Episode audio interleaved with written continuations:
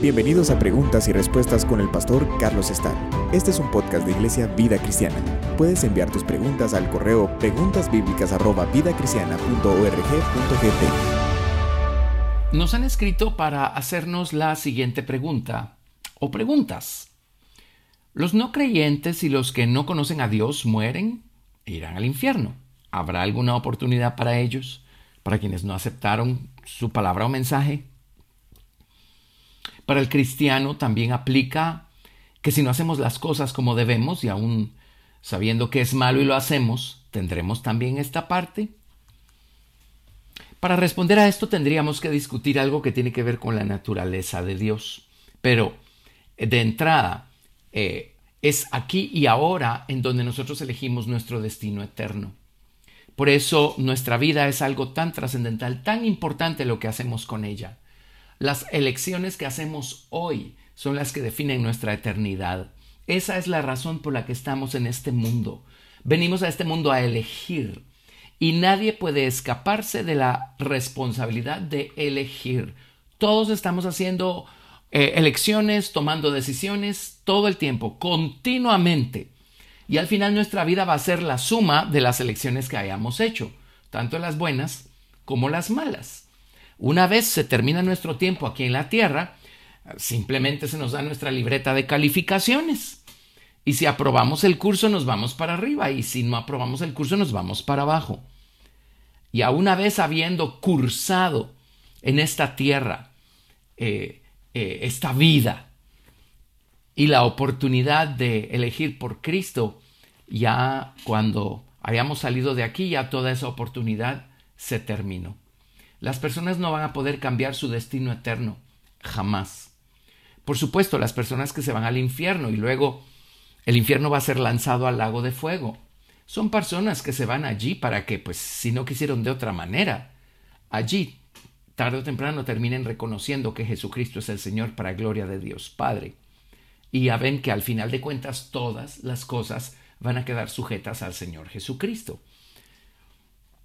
Pero no, eh, oportunidad para cambiar su destino eterno y a una vez habiendo dejado el tiempo y habiendo entrado en la eternidad, eso ya no existe. Eh, la Biblia habla de castigo eterno. Déjenme leerles una cita en Marcos capítulo 9, a partir del verso 42 en cuanto a la gente que pues, lamentablemente va a tener que ir al infierno o a ese lado del fuego de Dios. En Marcos 9, 42 al 50 leemos, Cualquiera que haga tropezar a uno de estos pequeñitos que creen en mí, mejor le fuera si se le atase una piedra de molino al cuello y se le arrojase en el mar. Si tu mano te fuere ocasión de caer, córtala, mejor te es entrar en la vida manco, que teniendo dos manos ir al infierno, al fuego que no puede ser apagado, en donde el gusano de ellos no muere, y el fuego nunca se apaga. Y si tu pie te fuere ocasión de caer, córtalo. Mejor te es entrar a la vida cojo que teniendo dos pies ser echado en el infierno, al fuego que no puede ser apagado, donde el gusano de ellos no muere y el fuego nunca se apaga. Y si tu ojo te fuere ocasión de caer, sácalo. Mejor te es entrar en el reino de Dios con un ojo que teniendo dos ojos ser echado al infierno, donde el gusano de ellos no muere y el fuego nunca se apaga porque todos serán salados con fuego y todo sacrificio será salado con sal. Así es que esto prueba que el fuego del infierno nunca se apaga y el gusano de los que van al infierno nunca muere. El concepto acá de gusano, gusano es algo que devora, es algo que lento pero seguro está comiendo, comiendo, comiendo, carcomiendo, carcomiendo. Recordemos que lo que se va al infierno es el alma. El cuerpo se va a la sepultura cuando el día de la muerte nuestro espíritu y nuestra alma dejan el cuerpo. Pero el que el cuerpo cese de funcionar, el que cesen las funciones físicas del cuerpo, no significa que cesaron nuestras capacidades mentales. Estas pertenecen al ámbito del alma y es el alma la que se va al infierno. Así es que hay algo que nunca va a cesar de existir en el infierno este gusano, el gusano de ellos que no muere. aquello que los consumió, que los carcomió, aquello que poco a poco se los comía. La palabra gusano tiene que ver con un deseo insaciable, con un deseo intenso. Pensemos, por ejemplo, en el cuadro de una persona que en vida se dio a los vicios. Digamos que se dio a la droga. Y Dios, que es bueno, le debe haber planteado el camino para la redención una y otra vez, pero lo rechazó. Entonces se va al infierno. La necesidad por droga y el placer que produce la droga no se queda en la sepultura con el cuerpo. Eso tiene que ver con el alma. Así es que eso sigue. Nada más que en el infierno no hay droga. Pero ese deseo intenso, insaciable, sigue allí. Y eso nunca va a morir. Eso nunca va a terminar. Por eso el tormento va a ser eterno.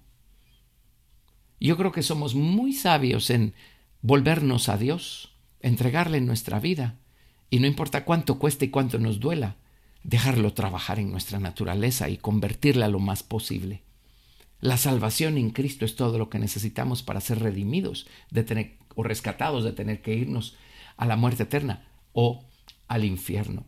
Pero el gusano de ellos no muere y el fuego nunca se apaga. Este fuego, pues fuente de fuego solo hay una y es Dios, pero obviamente el fuego que para unos es de gran bendición y que produce como resultado una maravillosa transformación y santificación. Es el fuego que para otros es un infierno a otros va a consumir, va a quemarles aquello que nunca quisieron dejar atrás, aquello de lo que nunca quisieron alejarse. Si nos vamos a Isaías capítulo 33, verso 14, vamos a confirmar el hecho que Dios es fuego consumidor y llamas eternas. Y este fuego para algunos, como digo, es una bendición, para otros es un tormento. Isaías 33, 14. Los pecadores se asombraron en Sión, espanto sobrecogió a los hipócritas. ¿Quién de nosotros morará con el fuego consumidor? ¿Quién de nosotros habitará con las llamas eternas? El que camina en justicia y habla lo recto, el que aborrece la ganancia de violencias, el que sacude sus manos para no recibir cohecho, el que tapa sus oídos para no oír propuestas sanguinarias, el que cierra sus ojos para no ver cosas malas. Este habitará en las alturas Fortaleza de rocas será su lugar de refugio, se le dará su pan y sus aguas serán seguras. Acá estamos hablando de una persona justa que cuando muere va al cielo y va a la presencia del fuego consumidor y de las llamas eternas. Si es una persona que caminó en justicia, habló lo recto, aborreció la ganancia de violencias, sacudió sus manos para no recibir cohecho, si es una persona que por haber recibido una transformación en su corazón, porque Cristo llegó al corazón y actuó justamente, vivió justamente, es una persona que va a estar en casa eh, en medio del fuego consumidor, va a habitar con las llamas eternas. Eh, es una persona que dejó que este fuego la santificara. El Señor prometió no solamente salvarnos por medio de su sangre, prometió bautizarnos con Espíritu Santo y fuego. Y el fuego de Dios, cuando opera del lado de su misericordia, aquí y ahora en la vida de un creyente salvo, lo que hace es que va consumiendo toda la escoria, la madera de y hojarasca, todo lo que está de más, todo el sobrante. El fuego santificador del Espíritu Santo nos va librando poco a poco de nosotros mismos, de nuestra vieja naturaleza, de nuestro viejo hombre. Va transformando nuestra mentalidad, va transformando y santificando nuestra vida. Amamos el poder del Espíritu Santo, amamos estar en la presencia del fuego santo del Espíritu de Dios, porque sabemos que el fuego de Dios toca, bendice, transforma nuestras vidas. Y esto nos impulsa para poder seguir caminando, para poder seguir adelante. Hay personas, por supuesto, que, pues por la razón que sea, no van a elegir querer caminar hasta el final del camino. Van a ser salvos, pero no se van a dejar trabajar con Dios y santificar por completo de la manera como Dios hubiera querido. Así es que eso nos lleva a 1 Corintios capítulo 3, verso 11 en adelante. Porque nadie puede poner otro fundamento que el que está puesto, el cual es Jesucristo. Y si sobre este fundamento alguno edificare oro, plata, piedras preciosas, madera, heno, hojarasca. La obra de cada uno se hará manifiesta porque el día la declarará, pues por el fuego será revelada, y la obra de cada uno, cual sea, el fuego la probará. Si permaneciere la obra de alguno que sobreedificó, recibirá recompensa. Si la obra de alguno se quemare, él sufrirá pérdida, si bien él mismo será salvo, aunque así como por fuego. Está hablando de los creyentes salvos que se van al cielo a la presencia del fuego consumidor y de las llamas eternas. Si no dejaron que Dios completara su obra aquí, pues cuando lleguen allá llenos de madera, heno y hojarasca, el fuego se va a encargar de la madera, y hojarasca, y esto va a ser para pérdida de ellos. En otras palabras, pudieron tener más, pero al final eligieron no tener más. Van a ser salvos, pero no va a haber un glorioso edificio eh, que ellos hayan podido edificar, ¿verdad? Solo los fundamentos, la salvación. Ahora, eh, Dios es fuego consumidor. Veamos algunas citas eh, adicionales en donde se menciona esto. Vámonos a Deuteronomio, capítulo 4, verso 23. En Deuteronomio 4, verso 23 leemos lo siguiente. Guardaos, no os olvidéis del pacto de Jehová vuestro Dios, que él estableció con vosotros, y no os hagáis escultura o imagen de ninguna cosa que Jehová tu Dios te ha prohibido. Y el verso 24 dice, porque Jehová tu Dios es fuego consumidor, Dios celoso. Les leo el verso 36. Desde los cielos te hizo oír su voz para enseñarte, y sobre la tierra te mostró su gran fuego, y has oído sus palabras de en medio del fuego. Aquí vemos los dos lados del fuego, el lado que bendice y el lado que consume o reprende. Por un lado, Dios le habló al pueblo de Israel allá desde el monte de Sinaí, en medio de una gran eh, columna de fuego. Ellos vieron el fuego y Dios les habló desde el fuego.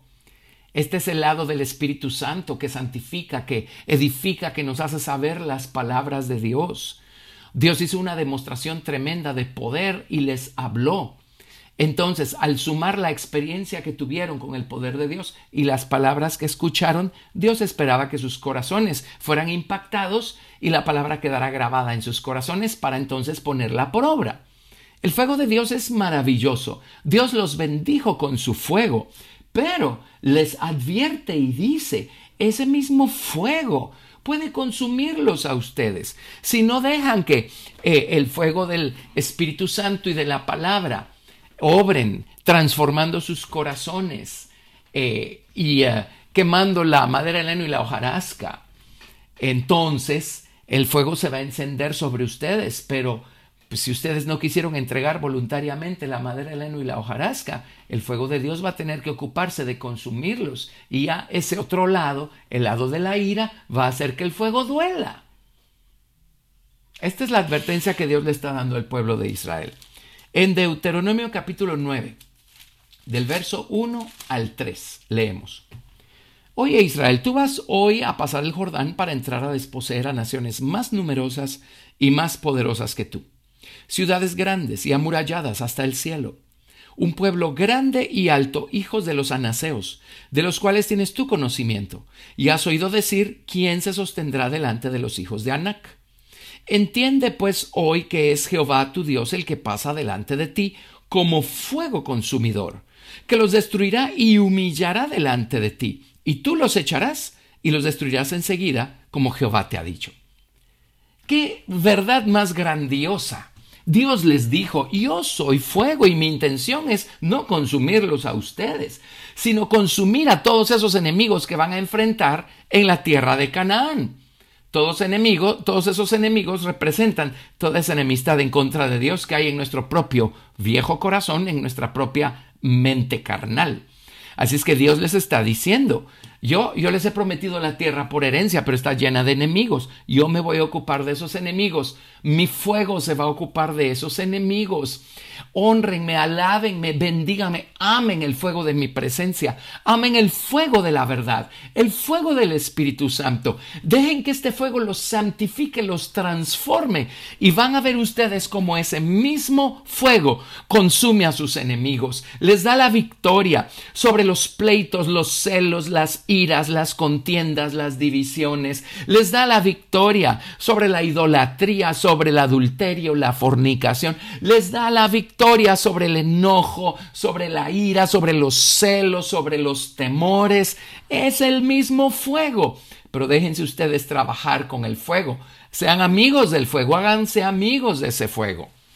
Bueno, el pueblo de Israel se alejó de Dios. Entonces, ¿qué ocurrió? Ese mismo fuego, cuya intención era derrotar a los enemigos, eh, fue encendido en contra del pueblo de Israel porque Dios es celoso y ellos movieron a Dios a celos. Entonces, ese fuego terminó consumiendo a la propia nación de Israel, por así decirlo, porque nunca quisieron el fuego santificador del lado de la misericordia. Allí vemos los dos lados del fuego trabajando. En Hebreos capítulo 12, a partir del verso 18 leemos algo acá. Hebreos 12, del 18 al 29. Porque no os habéis acercado al monte que se podía palpar y que ardía en fuego, a la oscuridad, a las tinieblas y a la tempestad, al sonido de la trompeta y a la voz que hablaba, la cual los que la oyeron rogaron que no se les hablase más porque no podían soportar lo que se ordenaba.